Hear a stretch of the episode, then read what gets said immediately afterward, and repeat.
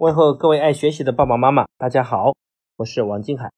今天这节课呢，给各位讲的主题是如何让孩子保持持久的学习动力，也就是如何用激励的方式和手段来帮助孩子持续的努力。前面的课程里面，我们都明白了这个激励是非常重要的。那么激励到底分哪些？很多父母经常问的是，给钱的方式到底好不好？很多家庭用金钱的方式奖励呢，也是非常多的。比如说孩子搞了卫生，给了五块钱等等。我们在企业管理里面经常会讲到“薪酬”两个字。其实“薪”呢就是物质，“酬”呢是精神。所以一个企业呢，它的物质奖励和精神奖励呢，这两者之间是个博弈。如果一个企业没有精神奖励，你给再多物质奖励，你只能用物质奖励来弥补，那你就要付出大量的代价。如果你的企业在精神荣誉这个层面会高一点的话，那么，即使物质比较少，大家的幸福感也会很强。那对于一个孩子的成长来说，到底是物质奖励更好，还是精神奖励更好？那我们普遍来发现呢，给精神奖励，人的努力和奋斗的持久性会更强一点。那给物质奖励呢，人会更加的贪婪，欲望会得不到满足，而且很容易降低他的幸福指数。有一个犹太的富翁，他发现呢，他们家房子的门口一群小朋友中午的时候经常在那边大吵大闹。影响他中午午休，他知道如果他赶他们走，他们是不会走。结果呢，他就跟他们小朋友达成协议，说从今天开始，每天中午十二点到一点，你们必须要在这里吵闹。每天我会给你们每人一美金。结果孩子们特别开心，心想本来我们就是来玩的，结果呢还能得到钱。这帮孩子就会把从精神上的快乐和享受转变到对物质的追求上。大概隔了三天之后呢。这个富人就跟他们讲说，从明天开始，你们在门口继续吵闹一个小时，每人给零点五美金。这个富人就明显看到这群孩子的表情不太好看，仿佛自己努力好像得不到应有的奖励和价值。大概又隔了三天呢，富人在门口跟他们讲说，从今天开始，我不能再给你们钱了。结果那帮孩子就不欢而散，就骂骂咧咧的离开了。我们反思一下，刚开始这群孩子并没有渴望得到物质的时候，他满足在精神上。当我们把他的注意力从精神改变到物质层面的时候，人的幸福指数是在不断的下降的。所以，我们发现，在生活中也是如此。当我们精神上的满足感越强的时候，我们的持续动力越强。所以，这个世界上越优秀的人，比如说员工跟老板的区别是，员工更关注的是物质上的奖励，但是优秀的老板和企业家更关注是自我成就所带来的精神享受和愉悦感。所以，今天父母你是用物质来奖励，或者是更大程度上用精神来激励孩子。将来也决定了你的孩子在这个社会上是一个有价值的人，还是只是满足自己需求的人，这是两种不同的层面。所以，我们相对于物质来说，更加看重给孩子的精神奖励。那很多父母和家庭给孩子的精神奖励是严重不够的。下面呢，我们从三种方式来给各位讲讲如何用精神奖励。第一个，精神奖励的第一块叫语言奖励。我们不光要把孩子的正向的行为给说出来。而且还要当着很多人面给他说出来。当然，去夸奖孩子是有原则的。这个在议论文以前写作的时候讲过，叫摆事实讲道理。我们要把对孩子这种笼统的夸奖说好棒，改成说孩子今天你帮助这个哥哥拿了一本书，我觉得你很爱帮助别人。要把它变成对针对性的、有具体的奖励，这样让孩子感觉到很真实。所以语言要。具体真实，这样让孩子感觉到对他的肯定是得到相应效果的。那么第二个呢，叫行为奖励。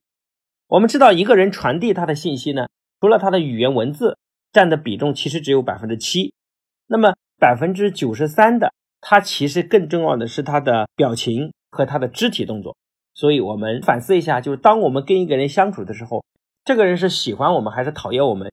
其实他不说话，我们都能感受得到。所以我们发现，无声的语言传递信息量是非常大的。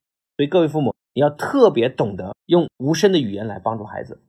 很多父母会说：“其实你看，老师你讲的话我也讲过呀，但是为什么没有效果？”各位反思一下你的表情，你的表情是让孩子感受到你对他是信任的，还是对他失望的？其实不需要语言来讲，你欺骗不了你的表情。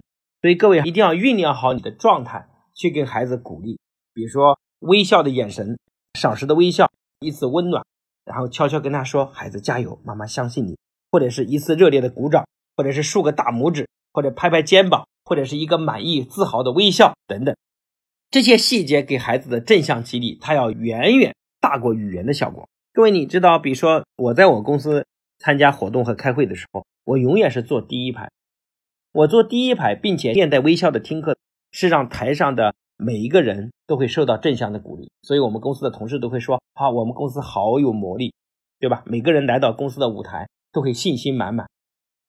我在孩子参加我们线下活动的时候，每次搞晚会，我都会跟孩子一起坐在舞台的前面，这样台上的每一个人在上面表演，他们其实都希望得到我一个肯定的眼神和竖大拇指的肯定。所以我知道这个很重要，各位父母。你们必须要重视你们用无声的语言给孩子传递的信号。第三个叫荣誉奖励，给孩子更多的荣誉。比如说，就像学校发的奖状，为什么对孩子会有一个长期的激励效果？因为它不光是个荣誉，而且还贴在墙上。很多父母呢，总是急于希望给孩子得到更多的荣誉。我认为现在这种浮躁心理对孩子是个巨大的损伤。因为当一个人不符合条件，却很容易得到一个东西的时候，他其实就丧失了他后进的动力了。我记得有个家长从外地带了个孩子参加我的活动，然后呢，当我活动进行一半的时候，这个家长马上就给我塞了一个礼物。我当时很诧异，他跟我讲说：“王老师一定要给我的孩子最后要颁个奖。”我说：“为什么？”说我的孩子一旦得不到礼物，回家就发狂了。他说以前他的学校参加任何活动，妈妈都准备好礼物，等老师结束的时候给他发个礼物。我发现这个孩子真的没有上进心，因为他太容易满足了。所以在荣誉奖励这块。父母也要学会延迟一下。我们自己的线下活动里面有一个非常重要的荣誉奖励，就是志愿者勋章。